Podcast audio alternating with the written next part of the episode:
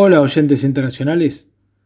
Estamos a punto de iniciar el sexto episodio del Sonido de lo Breve, nuestro podcast de la Inter en el que cada mes abordamos distintas temáticas en torno a la microficción. En este nuevo episodio, y tal como lo indica su título, estaremos hablando de las estaciones del año. Todas las personas tienen su estación preferida, esa que esperan durante el resto del año. ¿Cuál es la tuya? Algunos optan por el frío y otros por el calor. Verano, otoño, invierno y primavera. Mientras algunos prefieren quedarse en casa metidos en la cama con pochoclos y película de por medio, otros prefieren ponerse ropa de verano y pasar una tarde de amigos en el mar o la piscina. Las cuatro estaciones del año están determinadas por la posición de la órbita de la Tierra con respecto al Sol. De ahí que se hable de solsticio de verano y de invierno y de equinoccio de primavera y de otoño, como los momentos en que se produce el cambio de una estación a otra. Para congraciarnos con los fanáticos de cada una de las temporadas climáticas, cada uno de nosotros ha elegido una estación del año. Para comenzar, Paola Tena nos invitará a disfrutar del calor del verano. Luego, Manuel Ortiz Soto nos llevará a saltar para hacer ruido sobre los jarasca del otoño. Esteban Dublín nos obligará a llevar abrigo para combatir el frío del invierno. Y por último yo, Martín Gardela, volveré para cerrar el ciclo con las flores y hojas verdes de la primavera. Espero que no les dé alergia. A través de la selección de textos breves que hemos elegido para ustedes, podrán experimentar toda la meteorología del año resumida en pocos minutos. Acompañaremos cada estación del año con el concierto que el compositor italiano Antonio Vivaldi compuso alrededor de 1721 para cada una de ellas. Así la experiencia será completa. Acomódense, tomen su abrigo si sufren frío, su paraguas si no quieren mojarse, su traje de baño si quieren disfrutar del sol, porque aquí comienza este capítulo de meteorología cambiante en el sonido de lo breve.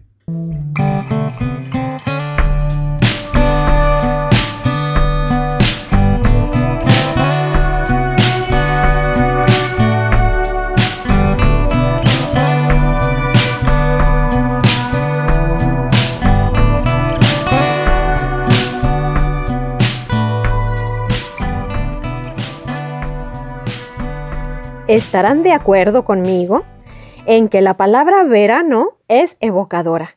El mar, las vacaciones, los recuerdos de esas tardes interminables pasadas con los amigos. Pero no, amigas y amigos de la Inter, en esta ocasión no hablaré de todas esas maravillas, no. Permítanme que sea una especie de Grinch estival porque vamos a echar un vistazo a lo que hacen esas personas que viven el verano de un modo diferente, como bien queda patente en el microrelato Veraneando de Carla Barajas. En la última tarea, antes de vacaciones, la mayoría de mis alumnas escribe que jugará con el agua de las albercas, de mares o ríos, que la piel se le tostará bajo el sol hasta que arda, que caminará descalza sobre el suelo caliente. Voy manejando, recuerdo esas historias. En el semáforo me cae una cascada de agua proveniente de una botella. Veo a dos de mis alumnas limpiando mi parabrisas, pies descalzos sobre el pavimento. Las niñas tienen las mejillas rojas y los brazos quemados por el sol. ¿Trabajan en vacaciones? Solamente en verano trabajamos en las calles, maestra. ¿Y qué me dicen de aquellos de nosotros que nos quedamos en casa durante el verano y que las únicas vistas de que disfrutamos son del tendedero y la ropa recién lavada de los vecinos? Para nosotros está escrito el microrelato de Sonia López Luis titulado Selfie. Me llega un mensaje de WhatsApp, nueva foto de Puri en la playa. ¡Qué bien, amiga! Me alegro de que lo estés pasando lindo. Me entra una notificación de Facebook. Nuevo video de Mari en Brujas. Disfruta de tu viaje, amiga. Me encanta ese video. Llego a casa agotada. Me quito el uniforme del trabajo. Almuerzo algo rápido. Me saco una foto con una cerveza en el balcón tratando de que no se vea la ropa tendida detrás. La subo a Instagram con el hashtag ¡Feliz verano! Salgo corriendo porque me retraso para empezar el turno de tarde. Este verano se me está haciendo 50 fotos más largo de lo habitual para estas fechas. No veo la hora de que llegue septiembre. Y por último, me van a perdonar, amigas y amigos, que finalice con un microrelato de cosecha propia, donde se pone de manifiesto que efectivamente no todos vivimos las mismas vacaciones, titulado Cerrada por verano. La señora Legarza cierra su librería en verano, concretamente el primer día de ese domingo infinito llamado agosto, porque no soporta a las señoras que entran pidiendo el nuevo libro de la Allende, ni a esos que le preguntan por la mejor novela de Julia Navarro, o a aquellos que quieren comprar el bestseller histórico romántico de la temporada, formato pocket, para leer en la playa. Mejor huir. Apenas echa el cerrojo, Chulu extiende sus entumecidos tentáculos y se desliza por el estante de filosofía, esquivando el nudo que forman la Karenina y Emma Bovary cuando se besan con pasión. El cuervo nunca más se lanza en picada desde las vigas del techo, y al fondo D'Artagnan, Lolita y Gandalf, borrachos como gusanos de maguey, alborotan obligando a desnudarse a Don Humbert Humboldt sobre la mesa de novedades ante el regocijo de los espectadores. Carcajadas, música estridente, insultos lanzados al aire, un agosto larguísimo que ojalá durara para siempre. Pero todo lo bueno termina, y la señora Legarza regresa en septiembre. Limpia los estragos, acomoda los libros y endereza estanterías sin decir ni mu, acostumbrada ya a no espantarse fácilmente, como buena librera que ella es. Y ustedes cuéntenme, ¿Qué hacen este verano? ¿Playita, campo, creación de nuevos recuerdos? Nos escuchamos en la siguiente emisión de El Sonido de lo Breve. Hasta entonces.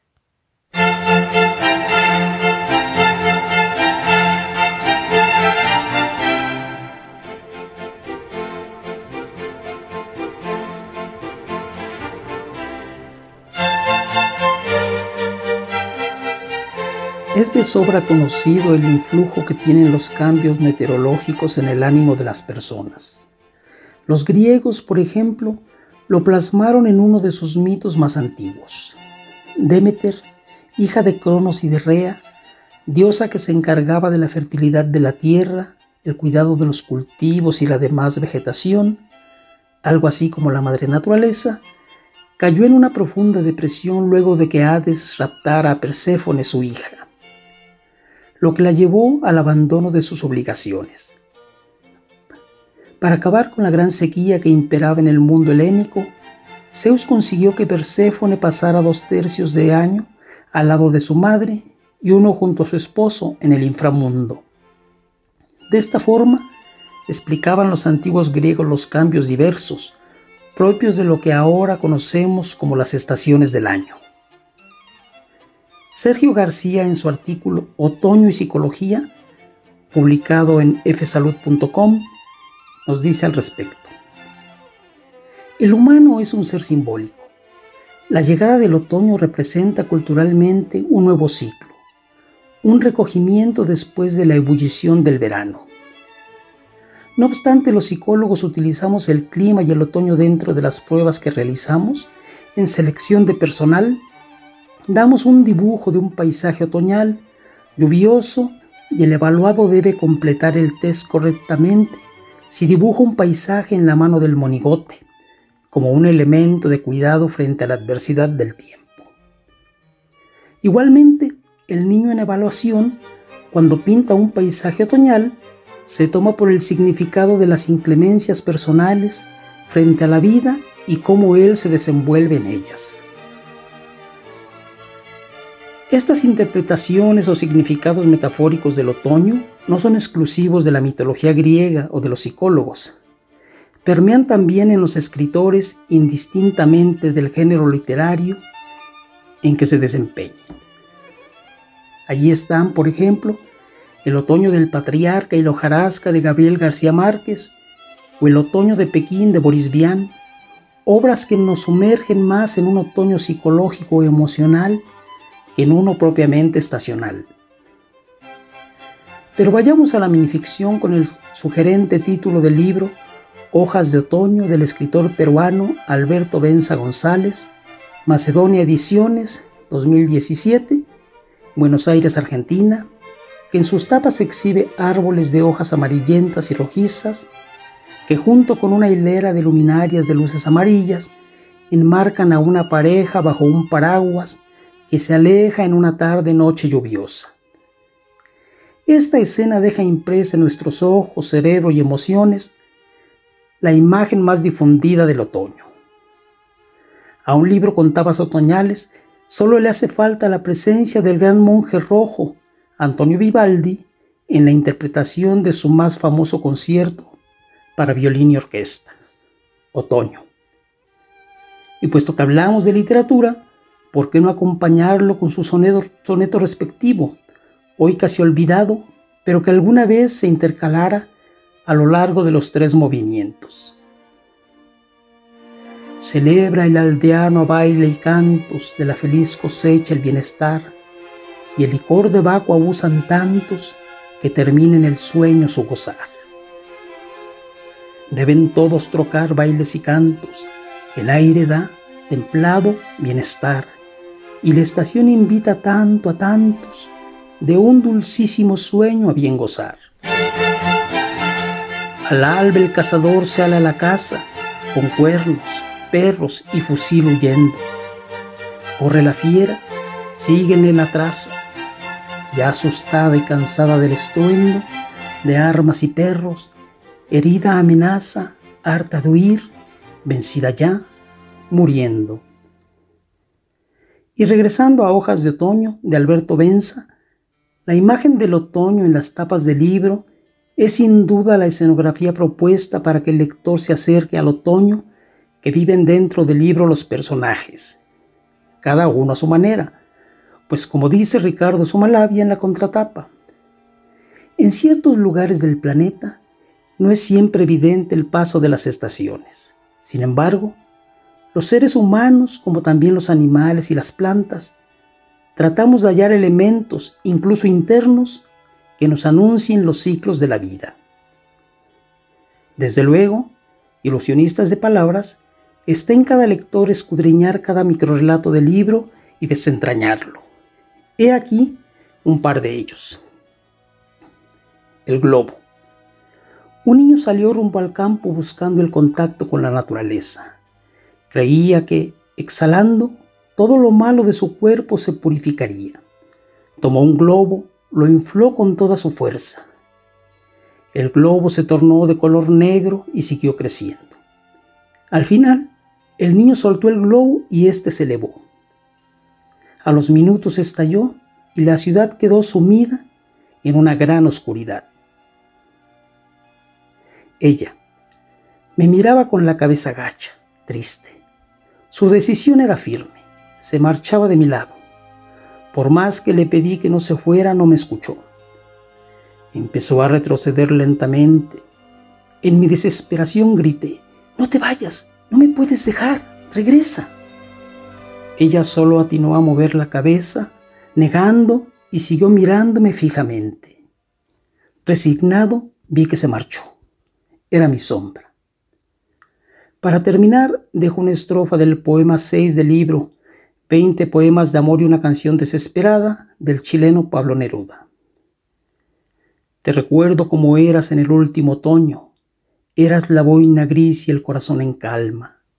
En tus ojos peleaban las llamas del crepúsculo y las hojas caían en el agua de tu alma.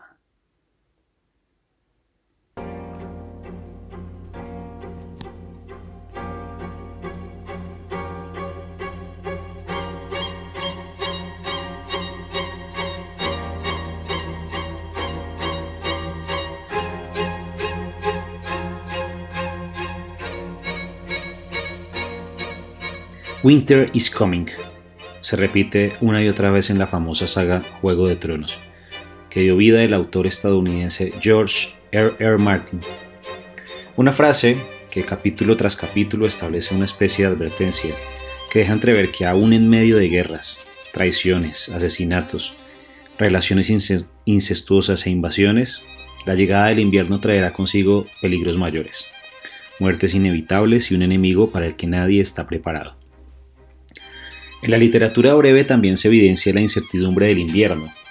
Para empezar, un clásico de Ana María Shua presente en su libro La Sueñera, publicado en 1996 por la editorial Alfaguara, en el que un conflicto propio del invierno determinará la suerte de sus tripulantes. Arriad el foque. Arriad el foque, ordena el capitán. Arriad el foque, repite el segundo. Orsada estribor, grita el capitán. Orsada estribor, repite el segundo. Cuidado con el bauprés, grita el capitán. El bauprés, repite el segundo. Abatid el palo de mesana, repite el segundo. Entre tanto, la tormenta recia y los marineros corremos de un lado a otro de la cubierta desconcertados. Si no encontramos pronto un diccionario, nos vamos a pique sin remedio. De la tragedia de un invierno presente, pasemos al más histórico de todos, el primer invierno del que tuvimos noticia. El gran diluvio, ficción o realidad, como dicte su posición religiosa, en el que Noé, elegido para darle una lección a la humanidad, tuvo que construir un arca para conservar las especies ante la inminencia de la lluvia que azotaría la tierra durante 40 días y 40 noches. El autor colombiano Guillermo Bustamante Zamudio, así como el arca, construyó un libro enteramente dedicado al diluvio universal llamado Oficios de Noé, publicado por Común Presencia Editores en el 2005. Entre la lluvia de textos he elegido este llamado Azar. La noticia del diluvio se esparció velozmente. Cada animal aspiraba a ser elegido de su especie, pues Dios mismo les había dado el instinto de supervivencia. Todos se propusieron caer en gracia a los ojos de Noé tal como Noé había caído en gracia a los ojos de Yahvé. De acuerdo con su especialidad, tañían estruendosos llamados, hacían todo tipo de cabriolas, ejecutaban vistosas danzas, inflaban hasta reventar sus carrillos, hacían retumbar el suelo, cambiaban sus colores, daban vueltas, lamían al anciano. La naturaleza se vistió repentinamente de una triste fiesta que celebraba una partida sin retorno. Participaban a cielo abierto a los animales más recónditos a plena luz, los más taciturnos. Cada uno fue el mejor, el más veloz, el más afinado, el más seductor, el más fuerte, el más hermoso. Sin embargo, este último esfuerzo no modificó los límites de cada uno, transferidos de todas maneras por los sobrevivientes, ni impidió una lección al azar. Así Noé creyera estar eligiendo a los mejores.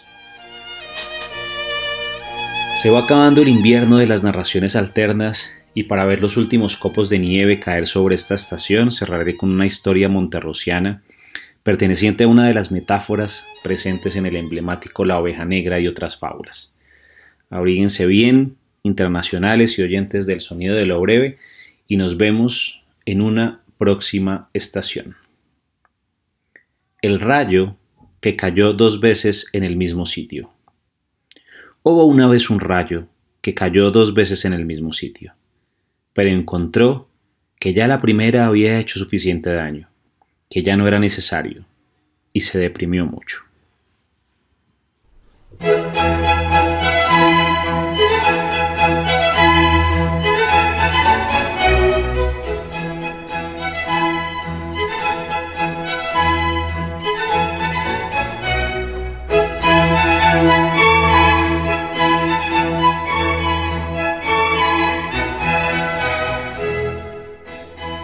La primavera es mi estación favorita del año.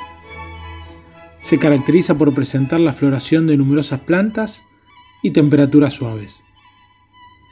No caben dudas de que se trata de una de las estaciones más inspiradoras a la hora de componer un relato literario.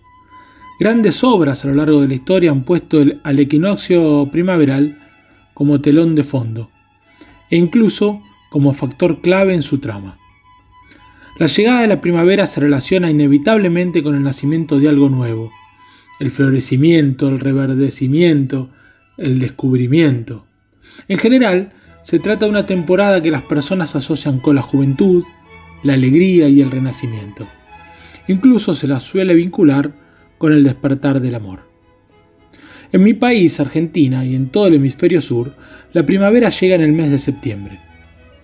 Pero en el hemisferio norte la estación comienza en marzo y tiene su mayor esplendor en el mes de abril, que es justamente el mes que da título a este microlato de Beatriz Alonso Aranzábal, tomado del libro Mar de Pirañas, Nuevas Voces del Microlato Español. El texto dice así. Me senté en la última fila del autobús escolar, suplicando baches. Por fin salíamos de excursión toda la clase, y mis compañeras se regocijaban en sus asientos mientras piropeaban al conductor. La profesora decía que la primavera no tiene remedio.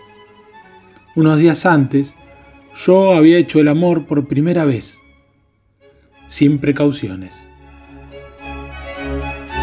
Este micro muestra que el despertar de la primavera no se manifiesta solo en las plantas, que recobran sus hojas y sus flores en esta estación. El comportamiento de las aves también es diferente en primavera. Se vuelven más vocales, cantan en señal de que buscan aparearse. Cantan tan fuerte que tal vez incluso nos despiertan antes del amanecer. Los árboles se llenan de hojas, pero también de pájaros, como relata este texto del escritor argentino Enrique Ernest Orimbert, que se titula Ambición, y dice así. Ese olmo tenía unas iniciales grabadas en la corteza, sin duda la firma del poeta que lo creó. Solo cerca del río recordaba su vida. Un gran envión desde la semilla hasta la flor más alta, flor que prolongaba la ascensión al difundir su fragancia. Hubiera querido seguir subiendo como ese otro árbol, el de humo, el que se formaba cada vez que quemaban sus hojas secas en el otoño. Y en la primavera, cuando las urracas que se le habían posado se echaban a volar como hojas que después de planear por un rato volverían a las ramas, el olmo sentía que su follaje era el viajero. Conocía a los pájaros por su modo de volar, la acrobacia aérea del chajá, la tristeza de la golondrina, que por alto que vuele siempre sueña con algo que está más allá de sus alas, la rebeldía de la tijereta, que se aleja de la tierra, no para explorar, sino en una rápida ofensiva contra el cielo. Si un viento lo agitaba, el olmo sabía que venía de alguien que al ver que el globo de la tierra se había puesto a soplar para hacerlo girar y que los cambiantes colores del cielo eran intensidades de ese constante soplo. Ante tanto cielo, ante tanto ejemplo de libertad, la ambición del olmo era volar. Se erguía, estiraba los brazos. Un día le creció un nuevo brote. No era un brote cualquiera, era una pluma, una pluma verde, el comienzo de un ala. Para Nanim Recax, escritora nacida en Carmen de Patagones, Argentina, los pájaros no son los únicos animales capaces de florecer en primavera. La mejor muestra es su texto brevísimo Jardín Felino, que da título a su primer libro de microlatos. En casa los, los gatos florecían. Como pimpollos, las patitas y la cabeza aprietas, iban abriéndose y un día, maullando, saltaban al suelo. Lo último en desprenderse era la cola. En primavera, gracias al reverdecimiento de sus hojas, los árboles comienzan a cambiar la escenografía de las ciudades, cubriéndola de sombras generadas por las frondosas copas pintadas de verde. Hay numerosas especies de árboles, cada una de ellas con sus particularidades. Pero solo la mirada aguda de la querida Ana María Yuga descubre un ejemplar de características únicas que describe en el texto 169 de la sueñera. He visto cómo plantaban su semilla redonda, de color metálico. Lo he visto crecer y desarrollarse, desde aquel débil, débil vástago, un fino alambre doblado por el viento, hasta este ejemplar adulto, robusto y orgulloso, capaz de detener fácilmente un camión con acoplado. He intentado guarecerme en su sombra, que es escasa, Evito, en cambio, el contacto con su savia fatal. Y no solo lo conozco por su nombre de pila, soy capaz de distinguir los sutiles matices de su verde entre todos los demás semáforos de la ciudad. La primavera es una invitación a florecer, no solo para las plantas, los gatos y los semáforos. ¿No me creen? Veamos entonces para cerrar esta escena teatral recogida en el número 10 en el libro Historias mínimas del escritor español Javier Tomeo de 1988. Campesino plantando, árboles y hombre solitario. Se aproxima a la hora solemne del ocaso. El hombre, que ha recorrido todos los caminos del mundo, suspira profundamente. Hombre, tras un largo silencio. Oiga, campesino. ¿Qué? Hombre, con voz cansada. Plánteme también a mí. Campesino, sorprendido. ¿Cómo? Hombre, que me plante. Campesino, sin ceder en su sorpresa. ¿Por qué? Hombre, estoy cansado. Campesino, ¿y cómo quiere que le plante? Hombre, como si fuese un manzano. Campesino, ¿está hablando en serio? Hombre, yo no sé hablar de otra forma. Pausa. El campesino encoge los hombros, carga al hombre sobre sus espaldas, le traslada al pequeño hoyo y le entierra hasta los tobillos. El hombre, que ha abierto los brazos en cruz, levanta la mirada al cielo y se queda muy quieto, apenas sin respirar, esperando el milagro de una nueva primavera que le haga por fin fructificar. De esta manera termina nuestro recorrido por las distintas estaciones del año. Hemos pasado por el calor del verano, las lluvias del otoño, el frío del invierno y los vistosos colores de la primavera. Sea cual fuere su trimestre favorito del año, Espero que hayan disfrutado este circuito meteorológico. Muchas gracias por acompañarnos. Nos volvemos a encontrar próximamente en un nuevo episodio del podcast de la Inter.